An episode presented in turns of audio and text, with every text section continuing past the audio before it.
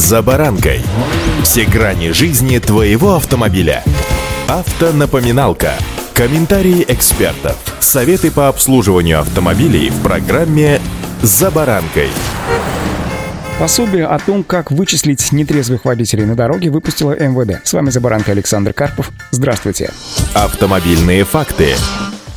Итак, научный центр безопасности дорожного движения Министерства внутренних дел Российской Федерации опубликовал пособие для выявления пьяных участников движения за рулем. Это не инструкция, это научное пособие, которое пояснит неопытным сотрудникам ГИБДД, как выявлять нетрезвых водителей. Так, согласно ему, выяснилось, что сотрудники ГИБДД выявляют нетрезвых водителей по некоторым характерным признакам поведения на дороге, а именно виляние в пределах полосы или по всей ширине дороги. Помимо этого, движение без включенного ближнего света фар. Многие сотрудники ГИБДД считают подозрительным движение с низкой скоростью по дороге, но большинство полагаются на интуицию, причем таковых 70%. Также в методичке указывается, что чаще всего на дорогах появляются нетрезвые водители, зачастую в праздничные и выходные дни. Например, в субботу количество ДТП с участием нетрезвых водителей вырастает в среднем на 1000 по сравнению с пятницей, а вот в воскресенье еще увеличивается в среднем на 100. Все праздничные дни фиксируется рост аварий с нетрезвыми водителями. Наиболее он высок 1 января. Сейчас майские праздники на носу. Наибольшее количество аварий с нетрезвыми водителями происходит в этот период 2 и 9 мая. Очевидно, что этот посыл для региональных ГИБДД проводить в это время масштабные проверки водителей на трезвость. Отдельно отмечается, что чем старше машина, тем выше вероятность, что за рулем нетрезвый водитель. Каждый четвертый водитель автомобиля, которому более 50 лет, совершал ДТП в нетрезвом виде. Каждый пятый водитель, которому более 30 лет, в нетрезвом виде попадал в ДТП. Чаще всего нетрезвые аварии происходят с машинами, которым от 10 до 15 лет, но их просто наибольшее количество на дорогах.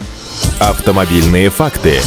Основное наполнение этой методики посвящено тому, как выглядит то или иное опьянение – алкогольное, кокаиновое, героиновое или химическими наркотиками, а также абстинентному синдрому, не что иное, как похмелью. А с ним надо разбираться в деталях. Если оно возникло после употребления наркотиков, водителя привлечь к ответственности легко. Все вещества, ну, что называется, в моче. С алкогольным же похмельем сложнее. Человек может быть в этом состоянии при том, что ни в выдохе, ни в крови алкоголя в нужных количествах просто не обнаружится, говорят наркологи. Напоминаю, что в данном случае ситуация будет рассматриваться как управление автомобилем автомобилем в болезненном состоянии, что также запрещено правилами. Но ответственности за это, правда, не предусмотрено. Грубо говоря, инспектор может остановить водителя с такими признаками, проверить его на алкогольное опьянение, даже направить на медосвидетельствование. Но если итоги всего этого не укажут на опьянение, то дальнейших процессуальных действий у сотрудника ГИБДД не предусмотрено. На данный момент за езду в нетрезвом виде водителей наказывают лишением права управления транспортным средством на срок от полутора до двух лет, а также штрафом в размере 30 тысяч рублей. Такое же наказание предусмотрено за передачу управления не нетрезвому водителю. За повторное нарушение в течение года наказание становится уголовным. Водителю грозит лишение прав на 3 года и штраф до 300 тысяч рублей. При этом лишение свободы до 2 лет. Если же по вине пьяного водителя произойдет ДТП с пострадавшими, то виновнику грозит лишение свободы на срок до 9 лет в зависимости от тяжести. Вот так вот. Впереди майские праздники, будьте осторожны. Удачи! За баранкой.